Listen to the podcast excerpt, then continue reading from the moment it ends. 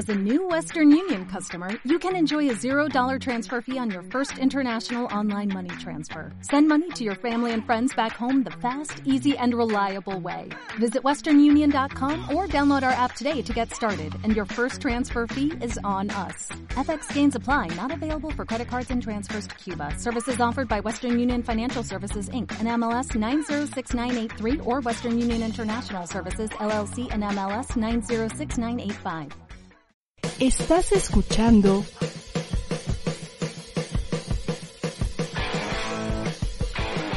ADR Networks. Seguimos activando tus sentidos. Ya estamos en 15 de septiembre. Así es, nos deberían de poner por ahí el mariachi, que nos pongan el mariachi para que lo escuchemos. Oye, parece que te van a poner un sombrero arriba. Manuel, con ese, o tapete, ya no sé qué. Pues no nos ponen los mariachis, pero mira, ya tienes lista la cena, ya eh, comenzaste con los preparativos, este, para tener este día tan bonito y celebrar. Mira.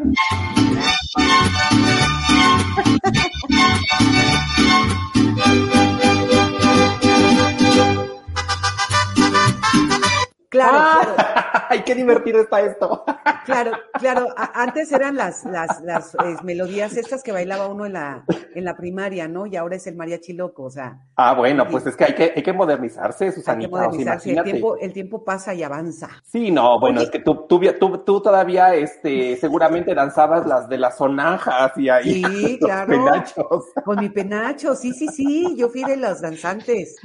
Este, claro, pero mira, me puse hoy mi, mi pala- paliacate para hacer Ay, honor mexicana estás. Muy Yo mexicana. también no tenía mucho, pero mira, es como una camisa cuadrada, como si fuera como del norte del país. Ajá, exacto. Como para bailar polcas, ¿no? Como para las polcas, exacto. Exacto, exacto. Muy Entonces, bien. mira, también digo, pues para que vean que si más o menos tratamos de hacer algo mexicano, pues porque esta tarde, y la verdad es que les agradecemos muchísimo porque sabemos que seguramente están corriendo ahorita para las compras, para este, pues para preparar todo para en un rato más y que nos estén acompañando, este, se las agradecemos muchísimo. Y la verdad es que tenemos dos temas bien interesantes, Susanita, platícanos. Sí, sí, sí, sí. Pues mira, ya está nuestro invitado, que es Juan José Lee, que de cariño le vamos a decir Juanjo. Juanjo ya está con nosotros. Sirion Lee, me, me, me volé un apellido, perdóname, Juanjo.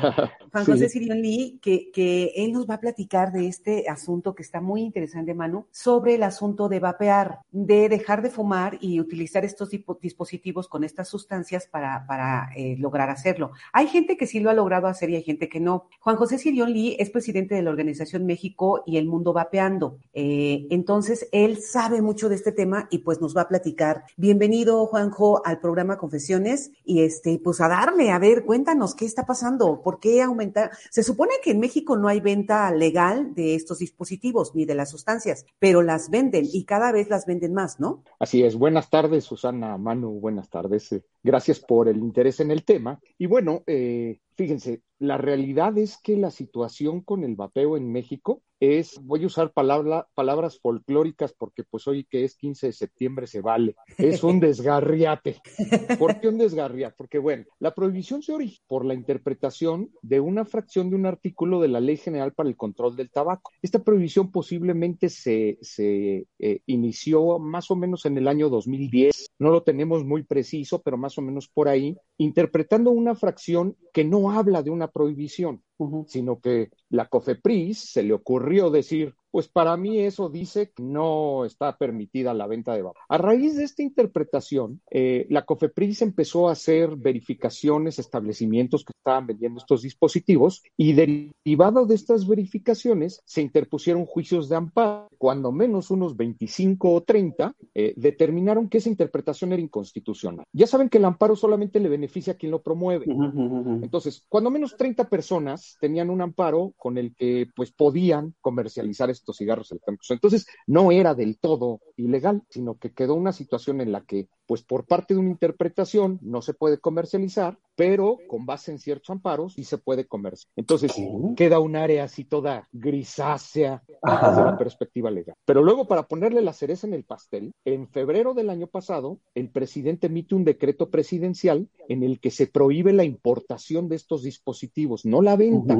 ¿Por qué en el decreto no se prohibió la venta? Porque esa no es facultad del presidente en la emisión de decretos. O sea, el presidente puede emitir decretos, pero tiene solamente limitadas las facultades de, de qué tipo de decretos puede emitir, ¿no? Y él sí puede emitir un decreto en el que prohíba, por ejemplo, la importación o exportación de algo, pero no puede emitir un decreto en el que prohíba la comercialización de algo. Eh, obviamente, quien puede hacer esto, pues es la Cámara de Diputados o la Cámara de Senadores haciendo una ley. La ley no es clara, la ley tiene mm. una, me refiero específicamente a la fracción sexta del artículo 16 de la Ley General para el Control del Tabaco, en el que pues su interpretación ha sido objeto de pues mucha controversia, especialmente porque la autoridad dice una cosa, los jueces dicen otra y los vendedores dicen, ¿no? Entonces, en este desgarriate sale el decreto en el que se prohíbe la importación.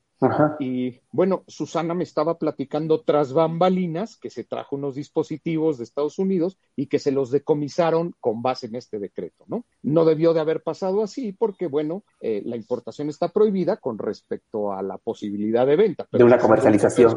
claro, si son de uso personal, no te los debieron de haber decomisado. Híjole, de haber sabido, Juanjo. De haber sabido, los hubieras abierto y los hubieras chupado. Eh, eso fue lo que hice la siguiente vez. Efectivamente, eso hice la siguiente vez. Tristemente, eh, pues la gente no lo sabe y tristemente ni siquiera inician los procedimientos aduaneros correspondientes, sino que se los clavan. Ya saben que aquí en México pasan cosas. Sí, sí. Bueno, a raíz de la emisión de este decreto en febrero del año pasado, como asociación eh, hicimos una acción no colectiva, sino que pedíamos que los usuarios se sumaran a atacar este decreto de juicios de amparo y logramos 12 sentencias que se eh, declaró inconstitucional el decreto. O sea, la prohibición de importación es eh, inconstitucional con base en un principio muy simple que se llama el libre desarrollo de la persona. Es un derecho humano. Ustedes seguramente han oído de este aplicado en otros ámbitos, como por ejemplo el uso de la marihuana con fines recreativos. Ustedes saben que hay una jurisprudencia que aprobó esto y esto se basa precisamente en el derecho que tiene la gente a elegir su estilo de vida. Eh, la, la percepción de género la autopercepción de género es otro de los eh, ejemplos en los que el libre desarrollo de la personalidad eh, es fundamental para respetar este tipo de derechos, ¿no? Entonces, eh, pues en el caso de los vaporizadores es lo mismo. la gente tiene el derecho a elegir qué consume, eso es algo oficial, y el gobierno debe de eh, respaldar eh, la posibilidad de que yo pueda elegir lo que yo quiera, ¿no? Máxime cuando la sustancia que sabemos que es más dañina por cuanto a este tipo de, usos, que es el cigarro, pues es legal. O sea, si el cigarro es legal, no hay pretexto para prohibir algo que pues en el peor de los escenarios, aunque de acuerdo a los estudios no es ni siquiera cerca igual de dañino que el cigarro, pues no tienes justificación para prohibir, ¿no? Eh, ya saben que aquí intervienen muchas cosas que tienen que ver con cuestiones ideológicas y con cuestiones de conveniencia. Eh, yo les pongo un ejemplo.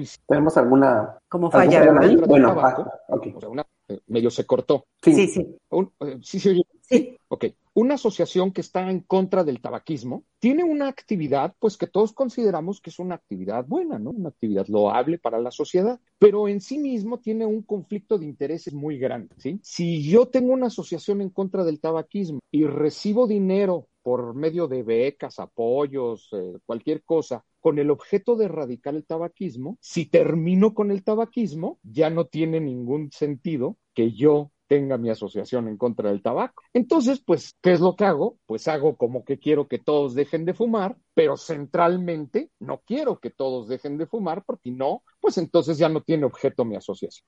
Y entonces pierdo becas, canonjías, acceso a diputados, publicidad, currículum, etc. Entonces, todo esto se inserta en una situación en la que se busca pelear no contra la sustancia que más daño hace, que es el tabaco, sino contra una sustancia que es una forma de irrumpir en esta enfermedad que se denomina tabaco. ¿Por qué? Porque los vaporizadores no están controlados ni por las tabacaleras ni por las farmacias. Entonces, bueno, para que vean cómo la historia Sí, está sí. más complicada de lo que parece. Claro, pero de alguna manera se logró regular lo del tabaquismo con las cajetillas, poniendo esos este, pues textos y esas imágenes muy grotescas, que bueno, Sí. Seguramente habrá un porcentaje de personas que dejaron de fumar por ver eso, ¿no? Pero también se ha dicho, Juanjo, que, que las sustancias para los para estos dispositivos, este, pues traían no sé qué tanta cosa que también era dañina, ¿no? Entonces se planteó también mucho, sobre todo, bueno, en Estados Unidos, que empezó a ser muy eh, la venta así libre y todo el mundo empezó a comprar, este, que las sustancias eran dañinas. Aquí el riesgo que se corre con esta venta ilegal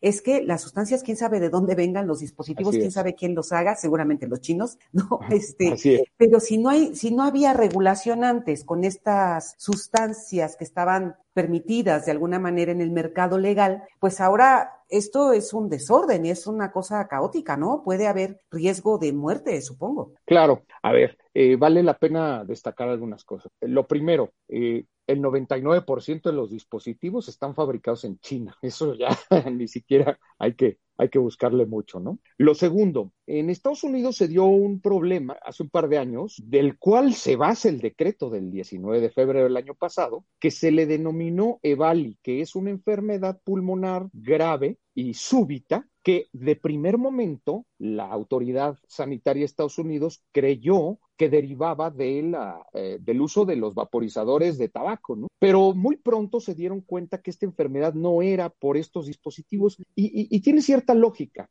Es una enfermedad que solamente se dio en Estados Unidos, que solamente se dio en algunos estados, no en todos, y no se dio en ninguna parte del mundo. Entonces, quiere decir que el problema no eran los dispositivos que ya llevan 10 años en el mercado, sino dispositivos específicos. Y como Susana bien lo mencionas, tiene el problema de que ya que investigaron, deriva del consumo de unos vaporizadores que tienen una sustancia que se llama acetato de vitamina E, que se utilizó para rebajar líquidos que tenían THC. THC, como ustedes saben, es eh, la sustancia psicoactiva de la marihuana. Y casualmente la gran mayoría de estos dispositivos se comercializaron en estados de la Unión Americana en los que está prohibido el uso de la marihuana. Entonces, en realidad era algo que estaba en el mercado negro. Y tu preocupación de que ese tipo de sustancias pudieran estar en el mercado negro también mexicano es muy legítima. Afortunadamente, las sustancias de las que se compone el líquido para vapear son sustancias que son pues bastante inocuas. Son glicerina vegetal,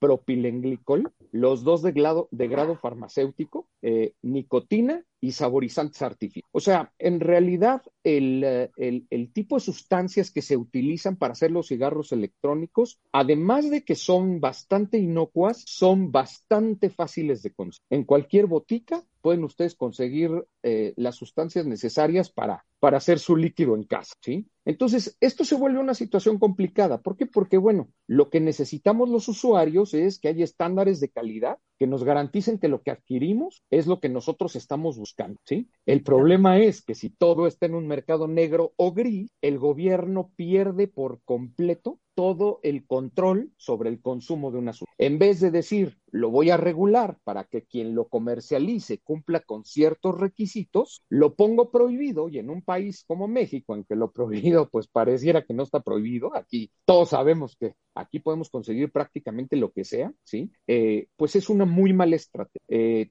como el narcotráfico.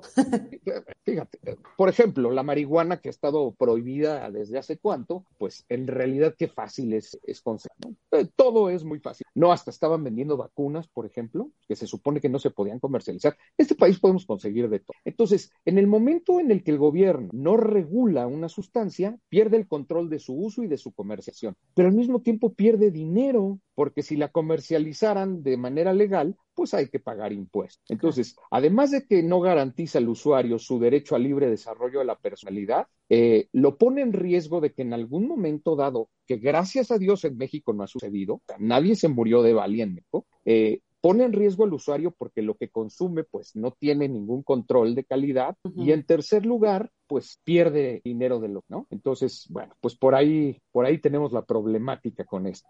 Aquí nos comenta Tomasius, Tomasius, así se hace llamar, dice, en México el gobierno no ha logrado que se reduzca el número de fumadores. De hecho, hay más. Y aún así el gobierno se empeña por prohibir alternativas como el vapeo que son significativamente menos dañinas. Bueno, ese comentario de Tomasius. Y también por ahí nos comentaba Pedro, eh, Pedro SZ, así se aparece en, su, en sus redes sociales, dice, vapear cambió mi vida y lo horrible que es el cigarro. yo la verdad es que yo no fumo, yo no fumo cigarro, ni, ni he vapeado ni nada, ¿no? Es decir, o sea, eh, considero que, que, que que es una, una, vida saludable tendría que ser precisamente sin este tipo de, de sustancias. De sustancias, porque no son necesarias en la vida. Pero la verdad es que el respeto a, a las personas que lo hacen y que lo necesitan, pues están en su derecho, ¿no? Ellos, eh, o sea, a ustedes les gusta y si se sienten bien, Susana fuma, entonces, bueno, pues yo convivo con Susana en algunas ocasiones, ella fuma, yo no fumo. Bueno, ella no le molesta que yo fume, yo, a mí no me molesta que ella fume, porque al final del día, pues en esta, en esta sociedad, pues tenemos que ser libres y aceptarnos tal, tal como somos, ¿no? Tú, Sanita, sí tienes más experiencia en ese tema, ¿no? Y es interesante saber, por ejemplo, tú, eh, una vez que trajiste estos, estos cigarros electrónicos o estos, eh, eh, ¿qué pasó después? Porque puedes encontrar aquí eh, los, los, los, este... Los cartuchos. A los cartuchos, exactamente. No, ah, fíjate que esos que yo compré, le explicaba a Juanjo que son pues igual que un cigarro, o sea, eran como de este, de esta forma. El que tiene Juanjo es tiene su cigarro, está haciendo la promoción. sí, sí. El que tiene Juanjo es, es uno diferente. Es que era también eso, psicológicamente los fumadores necesitamos muchísimas cosas. Cuando quieres dejarlo, lo dejas. Yo lo he dejado dos veces. Ya lo vea, ya Juanjo, que él sí tiene su, ahí su vapeador. Su, su vapeador. ¿no? Entonces, estos como los del cigarro tenían un cartucho que era esto, como este cachito. Entonces se lo ponías, exacto, se lo ponías y este, claro, me traje dos cajitas de cartuchos, ¿no? Porque cada cartucho, dependiendo las jaladas que tuvieras, pues te duraba un mes o menos de un mes o hasta mes y medio, etcétera, ¿no? Entonces yo lo usé, sí, mucho tiempo, sí dejé el cigarro, pero después empecé a sentir aquí como a una cosita rara por, por, por, lo caliente, porque sí se calienta. Y claro, me empezó a llegar muchísima información de que eran malos los cigarros electrónicos, que era mejor el cigarro normal. Y, bueno, así de, ah, ah, ok, volvería a fumar, ¿no? Entonces regresé a fumar. Hasta que un amigo me vendió uno como el que tiene Juanjo, ¿no? que, que, lo, que además lo padre es que saca más humo. O sea, es como que te da más ah. esa sensación de, uy, ¿no? Porque a veces con los otros que yo tenía, le jalabas y como que no sentías ese golpe que nos gusta a los fumadores de jalar el humo y sacarlo, ¿no? Que es como esa sensación rica, según nosotros, ¿no? Este, pero también lo dejé y regresé al cigarro. El caso es que sí conozco gente, ah, mira, de 10 amigos, fumadores así, de hecho más que yo, porque tengo uno que fumaba más, yo creo que dos cajetillas diarias, dejó de fumar. Y dejó el vapeador, ¿eh? O sea, después de un rato dejó también el dispositivo y tiene, ¿qué te digo? Como cuatro o cinco años que no fuma nada. ok. no fuma ya, por cierto. ya nosotros nos fuma. Entonces, sí hay gente que le hace, que le sirve como terapia. Y bueno, aquí hemos estado viendo varias personas que dicen sí. que les cambió la vida, ¿no? Sí, exactamente. Dice aquí Eval Ger, bueno, así se, así aparece, dice, el vapeo salvó mi vida. Necesita regulación para implementar nuestro derecho al libre consumo y sobre todo de forma segura. Así es. Bueno, si me permiten abundar en sus comentarios, pues ¿Sí? Eh, primero lo que dijo Manu, pues es muy importante, ¿no? La idea del libre desarrollo de la personalidad parte de la tolerancia. si, si alguien quiere fumar, pues su problema al final del camino, ¿no? Si alguien quiere vapear, también su problema. Eh, se habla mucho, por ejemplo, de la afección que hay a los terceros por el humo de segunda mano y eso. Bueno, pues hay que controlarlo. En el caso del vapeo, con los estudios, que pueden ser perfectibles, no existe el vapeador de segunda mano, o sea, no, no causa daño a los que están junto. Pero bueno, si así, si hubiera un estudio en el que se demostrara que se puede causar daño, pues hay que regularlo para que el ejercicio del derecho no afectes el derecho de, ¿no? Claro. Eh, por lo que dice Susana, bueno, nada más aclarar una cosa, estos no echan humo, precisamente esa es la gracia que tienen. Se llaman vaporizadores, echan vapor. Es lo que aquí también comenta Calavera Vapera, dice, no es humo, es vapor. Exacto.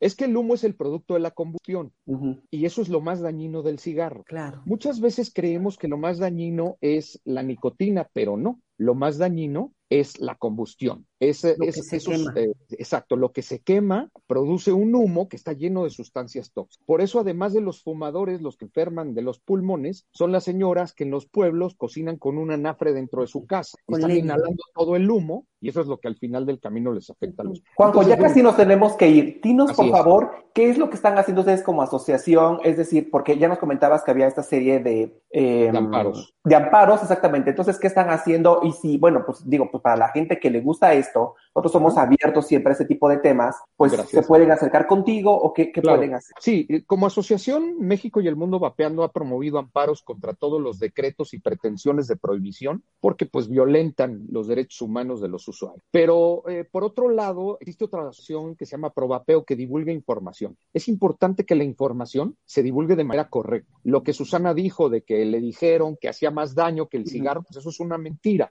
Tan es así que el gobierno de- del Reino Unido ha adoptado el cigarro electrónico como, parte de sus políticas antitabaco, ¿no? Y emite un estudio cada año en el que ha demostrado que cuando menos es 95% menos dañino que, el cigarro. Y pues por otro lado, pues hacer un llamado al, al gobierno, pues porque tiene que cuidar a la gente. No solamente tiene que cuidarle sus derechos, sino cuidarle su salud. Las prohibiciones, todos lo sabemos, nunca traen nada bueno. Siempre una prohibición trae un problema muy grave. Entonces, pues los exhortamos a que se haga una regulación proporcional al daño que causa este dispositivo por cuanto a las prohibiciones y no la equiparación de un cigarro para que la gente pueda ejercitar sus derechos de, de libertad de elección y que al mismo tiempo se garantice que ésta pues, esté protegida por eh, regulaciones que garanticen que los productos sean de buena calidad. Claro, algún lado donde pues, se puedan registrar contigo, a dónde se acercan, alguna página, un Sí. correo. La- para para eh, ver las- los amparos, eh, la página es mexvap.org.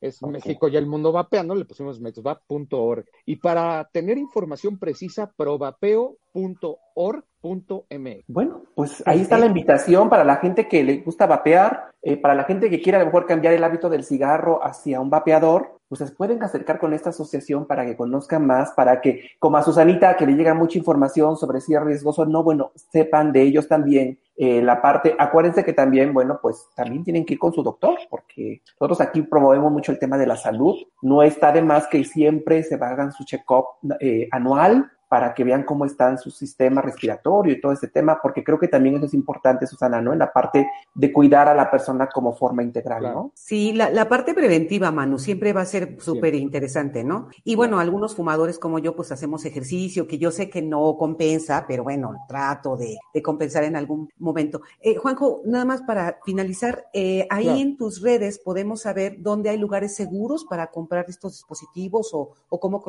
conseguirlos si no están viendo Estados Unidos. Bueno, eh, mi, mi Twitter es arroba Juanjito, como Juan José, pero de cariño.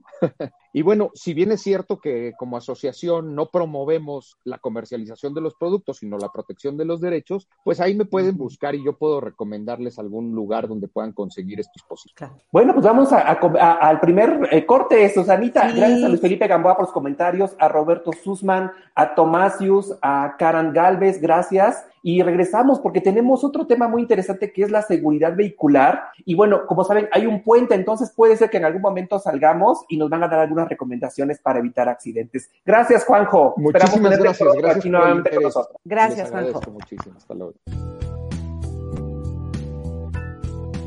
Alex López nos presenta Es Negocio, un programa lleno de historias de vida e invitados que comparten su experiencia como emprendedores. Muy buenas pues tardes porque ya son las 12 del día y ya estamos aquí en una emisión más de Es Negocio. Ay, Dios santo. Platícanos, ¿de qué nos vas a hablar? Mira, este, yo les quiero platicar de, bueno, cómo emprender un negocio, cómo era antes y un después de la pandemia. Empezó a hacer las oiga, llegué, ah, y cuando vieron que di comer el mandado, Pues bueno, show business es una palabra que prácticamente es trabajo, o sea, leñar el trabajo. el- Averigua si tu idea es o no es negocio. Todos los martes a las 12 del día por ADR Networks, activando tus sentidos. Estás escuchando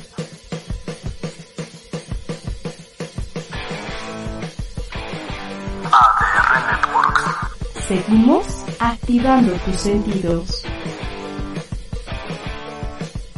Ya estamos de regreso, Manu, y mira qué bonito. Ay, sí, la verdad es que estas fechas Tequila. son súper padres. Lo que es septiembre, bueno, ya empezamos el, el, el, el periodo de, de, las fiestas, de septiembre hasta febrero más o menos. Entonces, qué padre tener estos festejos porque mira las banderitas, los sombreros, sí. las guitarras, el pozole. Bueno, es que ya comenzamos con las fiestas. Ya nada más vamos a pesarnos. Te hubieras pesado hoy, Susanita, para ver cuánto terminamos en febrero.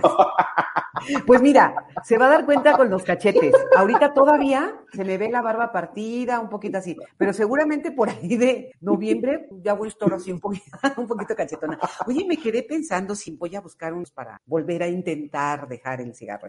Pero bueno, Manu, ¿qué crees? Que también hoy es el Día Mundial del Linfoma. Entonces, eh, eh, interesante porque, vaya, es, un, es una fecha para todos los mexicanos como muy, muy tradicional, muy específica y como que dejamos de lado otro tipo de, pues, de, de fechas importantes como el Día Mundial del Linfoma, ¿no? Entonces, para los médicos y para los pacientes que tienen linfoma, pues les mandamos un abrazo y que las cosas sean mejor cada día, ¿no? Sí. Y bueno, pues vamos a darle la bienvenida, Manu, al doctor Gerardo Cervantes. Él es presidente de la Alianza Nacional para el Seguro Vial y nos va a platicar justo sobre este tipo de, de, de situaciones que yo estoy como muy impresionada porque, este, pues cada que hacen carros, los hacen cada vez mejores, pero no se detienen a ver lo de los accidentes. Doctor Arturo Cervantes, gracias por estar con nosotros, bienvenido por estar en Confesiones. Muchas gracias, eh, Susana y Manu, gracias por invitarme a Confesiones, es un gusto para la Alianza Nacional para la Seguridad Vial, ANASEBI, estar hoy con ustedes. No, de verdad, muchas gracias por tomarte ese tiempo hoy en 15 de septiembre.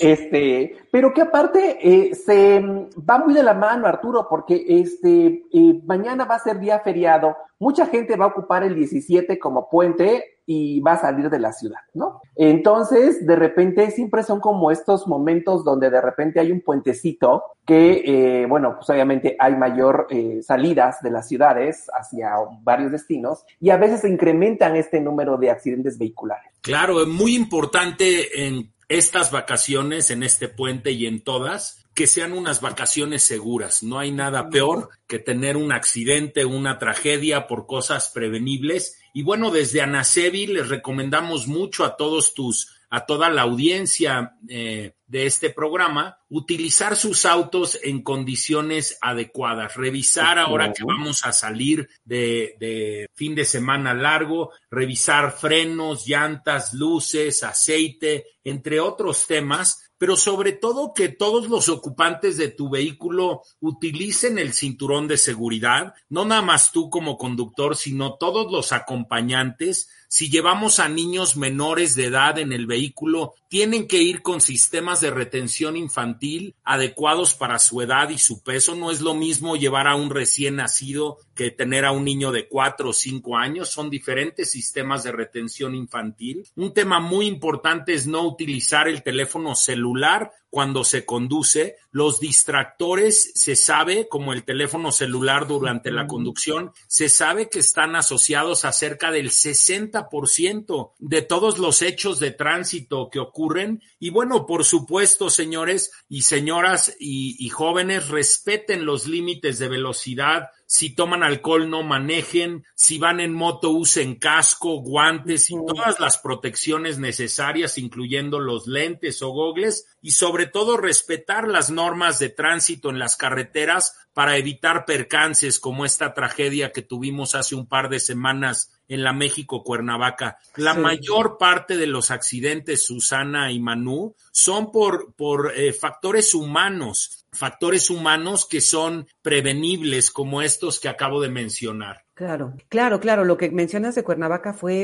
eh, o sea, seis muertos, o sea, fue, porque además, pues los, los motociclistas iban echando este carreras. Yo tengo una, una pregunta, Arturo. Eh, ahora que estoy conduciendo mi auto, que es eh, automático, que no es estándar, pues me, me pregunto, ¿por qué hay gente que dice que le gusta más manejar los carros estándar que los automáticos cuando es más padre ir nada más así y ya no estar metiendo las velocidades? Y hay gente que me dice que no, que es más divertido porque tú vas, este, ahí metiendo la primera, la segunda y la tercera y no sé qué. Yo creo que deberían de ser todos los carros automáticos. No entiendo por qué. Y en ese sentido van como muchas cosas, ¿no? Hay carros que tienen muchísimo mayores cosas de pre preventivas, ¿no? Para evitar accidentes y otras que no los tienen. ¿Hay alguna forma de regularlo, de, no sé, con las, con las automotrices grandotas, las que están en México, o, esto es así y, no, pues no, Susana, fíjate que es un tema muy importante este, esto de la seguridad vehicular. Fíjate que no sé si lo sepas, pero en el mercado mexicano se venden vehículos eh, subestándar, el mismo marca y modelo que se exporta para Estados Unidos tiene mucho más tecnología, tiene más aditamentos de seguridad. Entonces, cuando tú vas a comprar un vehículo es muy importante que te fijes no, no, no en los temas superficiales, como el color o la potencia, etcétera, que te fijes en las condiciones de seguridad y si hay manera de saber eh, si tu carro es más seguro o no. Hay carros en México en donde si tú tienes un accidente, eh, eh, es más probable que resultes lastimado porque se se comprime la caja, el, el, habitáculo del vehículo se rompe porque las láminas son más delgadas o hay vehículos que no traen cinturones de seguridad o sistemas de retención infantil eh, para proteger a los niños. Hay muchos vehículos en México que no tienen sistemas ABS, por ejemplo, o sistemas de control de estabilidad. Y estos, y estos vehículos son mucho más inseguros en el momento que tienes un accidente es más probable que, que, resultes lesionado severamente o que te mueras. Entonces, claro que si las características de los vehículos también tienen mucho que ver en la probabilidad de tener un accidente de condiciones fatales. Y sobre esto que comenta Susana, eh, yo, yo no estoy de acuerdo eh, contigo. Eh, creo que a muchos automovilistas deportivos les gustan los carros manuales y no tiene nada que ver. Un carro manual puede ser igual de seguro que un carro automático. Es cuestión de gustos en el conductor. Ok. Sí, digo, es que es como de pronto más cómodo, ¿no? Bueno, a lo mejor para mí es más cómodo este, irme así, ¿no? de, manera. Yo me acuerdo que tuve un Clio hace como unos cuatro o cinco años o un poquito más y tenía como una cosa maravillosa que creo que hasta apenas la voy a entender ahora, que me explicaron que al momento de tener una colisión o un choque fuerte, el motor se iba a caer o se iba a... Sí. Sí. Que entonces se iba a evitar más, más este problema, más este, o sea, que yo me diera vuelta. O sea, en el momento que el carro hiciera esto, o sea, pegara con algo, el motor caía, ¿no? Exacto. Y a mí eso me daba más miedo, ¿no? O sea, ¡ay, se va a caer el motor! No, no, no porque Susana, lo, lo que pasa ahí es que el motor se cae para evitar que se incruste contra tu volante y que mueras aplastada o con lesiones en el tórax o en las piernas, de tal manera que se comprime la estructura de la cajuela del, del cofre, digamos, pero no te afecta el habitáculo. Eh, lo importante de los vehículos más seguros es que tienen este tipo de tecnologías que evitan comprometer la seguridad del habitáculo. Entonces se puede deshacer tu cofre, el área del motor y todo eso se, se deshace si tienes un golpe fuerte, pero el área donde vas tú y los pasajeros mantiene su integridad protegiendo tu salud. Y otro tema muy importante, Susana y Manu, las bolsas de aire. Las bolsas de aire aunadas a los cinturones de seguridad son uno de los inventos que más vidas humanas ha salvado y hay muchos vehículos que se comercializan sin estas, siendo que en el momento de un hecho de tránsito pueden ser la diferencia entre la vida y la muerte. Claro. Fíjate que tienes toda la razón, Arturo. Muchas veces, como dices, estamos más pendientes en que si el color, que si es un carro de, de del año, eh, no sé, de repente, este, eh, bueno, pues sí es una camioneta, porque a lo mejor piensas que una camioneta para la familia sirve, pero muchas veces estos detallitos que tú estás comentando no se toman tanto en cuenta a la hora de la adquisición de un auto, ¿no? Y que al final del día van a ser lo que en realidad vale, porque, bueno, van a proteger mejor tu vida en un momento de una coalición. Totalmente, y fíjate, este es un problema, yo soy epidemiólogo, soy especialista en salud pública, y en México cada año tenemos más de 17 mil muertes provocadas por percances de tránsito y más de 170 mil personas cada año son hospitalizadas con lesiones severas. De estas, más de 30 mil personas cada año van a resultar con una discapacidad permanente a causa de los hechos de tránsito y tienen un costo enorme para nuestras familias y para nuestra sociedad. Entonces, eh, eh, digo, estas cifras son así de, ay, Dios mío, de, de alarma, ¿no? Eh, y, y, también, bueno, me gustaría que ahorita platicáramos un poquito de la parte del conductor, ¿no? Pero entonces, eh, entendiendo, Arturo, eh, sí, sí hay que preguntar en las, en las este, concesionarias de los carros qué tiene de seguridad para mí como conductora este carro, ¿no? El que voy, a preguntar. ¿Dónde podríamos nosotros adquirir un poquito más de información de lo que debería de tener un carro para saber, porque bueno, digo, yo no sé nada, ¿no? O sea, entonces, luego dicen que tiene no sé cuántos caballos de fuerza y que, y que los, los frenos son no sé qué, AB, no sé cuánto. Y pues la verdad es que muchas mujeres que somos conductoras, pues no nos interesa o no nos metemos mucho al tema. Y perdón, mujeres que me escuchen y que digan que soy una cosa que no sé y que estoy hablando de todas, no, hablo de mí y sí, pues de pronto soy medio, medio, no, no me interesa, vaya, no, no busco esa información. ¿Dónde podemos obtener algo más que nos pueda ayudar? Y qué tenemos que hacer también como conductores, porque hay veces que el otro es el que provoca el, choque y hasta el, el, que iba bien se muere y el otro que provoca ni le pasa nada. Ha habido muchos casos así. Claro, mira, te comento, en la Alianza Nacional para la Seguridad Vial eh, tenemos uno de nuestros eh, socios y aliados es Latin NCAP. NCAP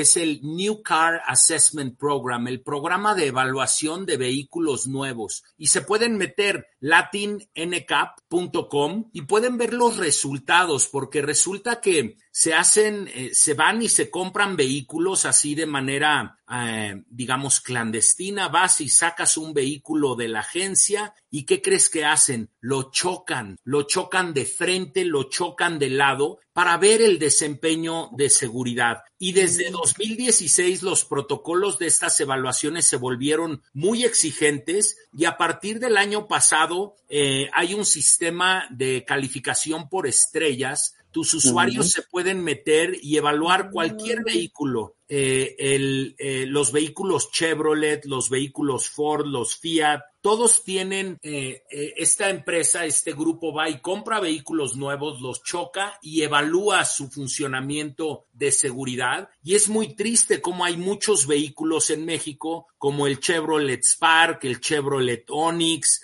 Uh, incluso el Fiat Mobi, eh, de la Ford, eh, el Ford Figo o el Ford K, eh, de la Kia hay varios vehículos que no tienen ni una estrella, que no protegen, Dios que mío. no protegen a los usuarios. Entonces, el, el consumidor mexicano, eh, y esto también puede ser eh, visto a través del poder del consumidor, otro de nuestros miembros de la alianza, que proporciona información a los consumidores para que antes de comprar un vehículo veas cómo está evaluado este vehículo en, en temas de seguridad. Y no es nada más las bolsas de aire o los cinturones, eh, tiene que ver con toda la tecnología del vehículo, inclusive esto que comenta Susana. Entonces, lo importante es que los consumidores estén informados y sobre todo estén alerta de que en México la industria automotriz se aprovecha y piensa que muchos mexicanos somos de segunda categoría, porque los mismos vehículos que venden en México que no se sacan ni una estrella y que reprueban, uh -huh. los mismos vehículos que fabrican estos fabricantes mexicanos para vender en Estados Unidos, tienen todo. Tienen todo. Entonces,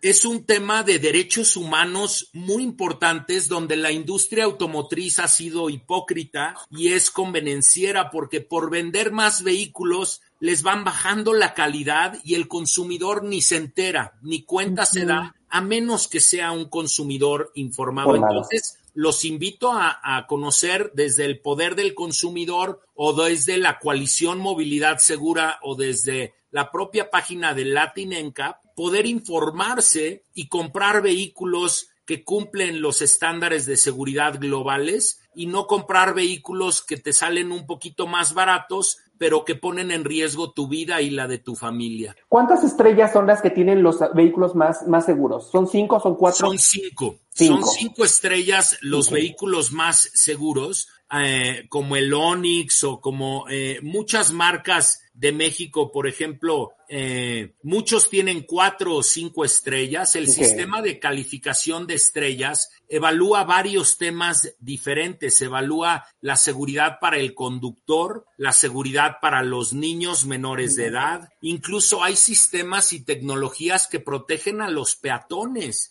Hay sistemas de, de frenado autónomo, de frenado automático para evitar que atropelles a personas. Y déjame, te, te comento, les comento, Susana y Manu, esto es muy importante porque la inseguridad vial que vivimos en México tiene gravísimas consecuencias para la sociedad. Los hechos de tránsito tienen costos directos porque se muere tu hijo, tu hermano tu papá y tienes que eh, quedarte huérfano o tienes que quedarte pagando gastos en salud por heridas, hospitalizaciones o discapacidad. Se pierden los ingresos de las familias además de los daños al vehículo, a la, a la, infraestructura, fíjate que la alianza estima que cada año se pierden más de 500 mil millones de pesos en México. Esto es casi dos veces más todo el presupuesto de egresos de la federación para los 11 programas de bienestar social del gobierno de la República, 11 veces más que eh, el programa para adultos mayores o que el programa Sembrando Vida o de jóvenes construyendo el futuro. Imagínate el dineral que perdemos en estar pagando las consecuencias y no prevenir.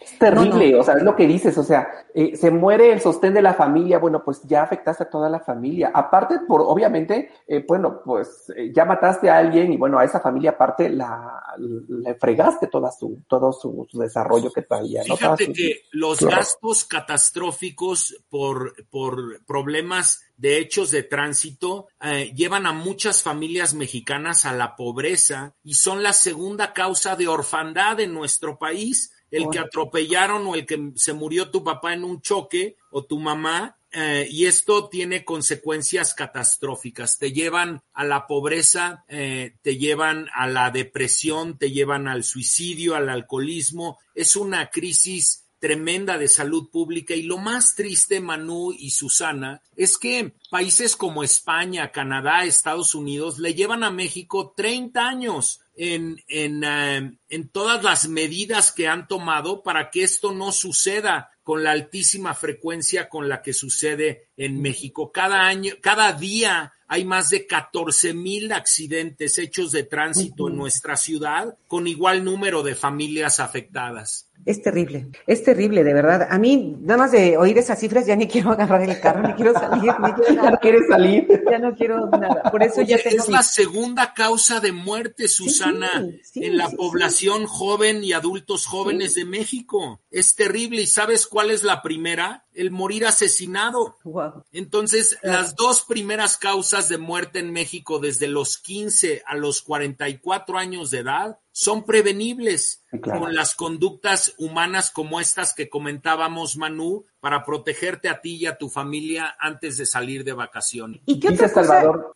perdón, perdón. ¿Qué, otra cosa podemos hacer los conductores? O sea, eh, obviamente, pues lo del celular me queda claro, a veces hasta no escuchar música o no sé. Algunas recomendaciones, Salvador, digo, Arturo, que nos puedan este, ayudar a ser mejores conductores, mejores, este, también con los peatones. Odio cuando está el siga y el peatón se pasa. Él cree que el siga es para él y no es para él. Mira, yo, yo te diría que algo de lo más importante es eh, tratar a todos los usuarios de la vía como si fueran tu mamá, tu esposa o tus hijos. Y esto quiere decir ser cortés, dejar pasar, eh, dejar pasar a los peatones, frenarte para que el coche haga lo que tiene que hacer. El, el, problema en México es esta cultura que tenemos de que eh, vas en tu coche y vas ensimismado y no respetas a los demás y tú vas primero, sobre todo a los ciclistas y a los peatones, hay que respetarlos. Piensa que esa persona que está cruzando la calle o que está eh, andando en su bici podría ser tu hermano, es un papá, es un hermano, es un hijo. Y creo que el respeto a los demás y el respeto a las normas de tránsito que por algo existen es una parte fundamental. Y estas normas nos obligan, aunque no se cumplan y no haya una policía que lo haga eh, que haga valer la ley, o sea, respetar los semáforos. Cuando es naranja hay que detenerte. Cuando no pasas hay que dejar que, que avancen para que no obstruyas el flujo de los vehículos. No hay que usar el celular cuando estás en tu vehículo eh, manejando. Hay que cuidar a todos los ocupantes con cinturones de seguridad. Son cosas muy sencillas y por más sencillas que sean, la mayor parte de los ciudadanos no las cumple tristemente. Hicimos recientemente una encuesta con ATT. Se pueden meter. El estudio se llama Puede esperar y nos damos cuenta de que casi la mitad de los conductores mexicanos aceptan que casi todo el tiempo o todo el tiempo usan el celular cuando van manejando. Imagínate que dos de cada diez vehículos cuando tú vas en la vía los va usando alguien que va distraído y que no va poniendo atención en el camino. Y esta es una de las principales causas de hechos de tránsito prevenibles en nuestra ciudad y en nuestro país. Claro. Dice Salvador Saavedra, el Estado mexicano es el que tiene el deber, de establecer las especificaciones mínimas de seguridad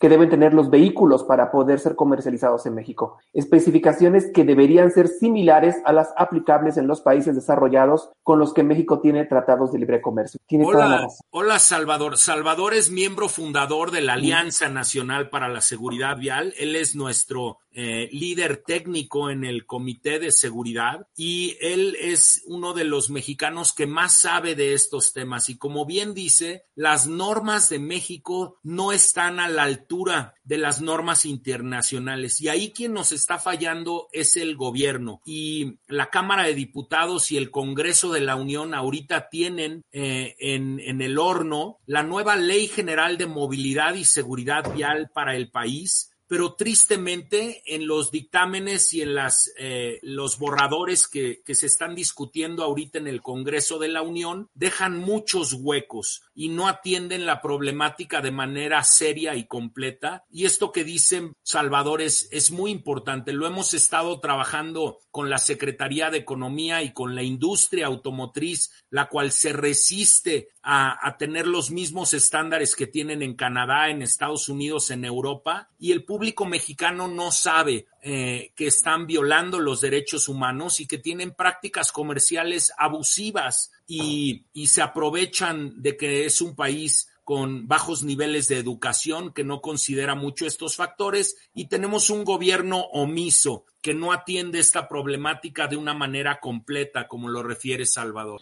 Arturo, muchas gracias. Está súper interesante todo lo que nos platicas. Fíjate que vamos a, a, buscarte otra vez para que nos hables de esta, de esta ley que se está ahorita en la Cámara de Diputados para que podamos conocerla más. Y también, bueno, pues para seguir hablando de este tema, como dices, eh, uno de los principales causas de mortalidad en personas jóvenes son los accidentes vehiculares o los accidentes de tránsito. Ya se nos fue el tiempo, Susanita. Pero bueno, pues les deseamos a todos, Arturo, muchas gracias por haber estado con nosotros. Gracias a ustedes, que tengan una vacación segura, un puente seguro, cuídense mucho. Si van a comprar un auto, chequen el poder del consumidor y chequen Latin NCAP para que se informen bien sobre las condiciones de seguridad de su vehículo. No vaya a ser que compran algo que pone en riesgo su vida. Y desde Anasebi estamos atentos, desde la Universidad Anáhuac, donde soy profesor de, en el Instituto de Salud Pública, estamos atentos a tomar otra entrevista para seguir platicando de estos importantes temas. Muchísimas gracias. Gracias, gracias, gracias a todos y felices fiestas. Cuídense mucho. ¡Viva México! ¡Viva México! ¡Viva México!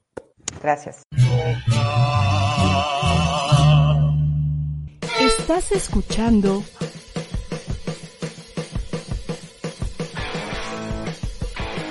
ADR Networks. Seguimos activando tus sentidos.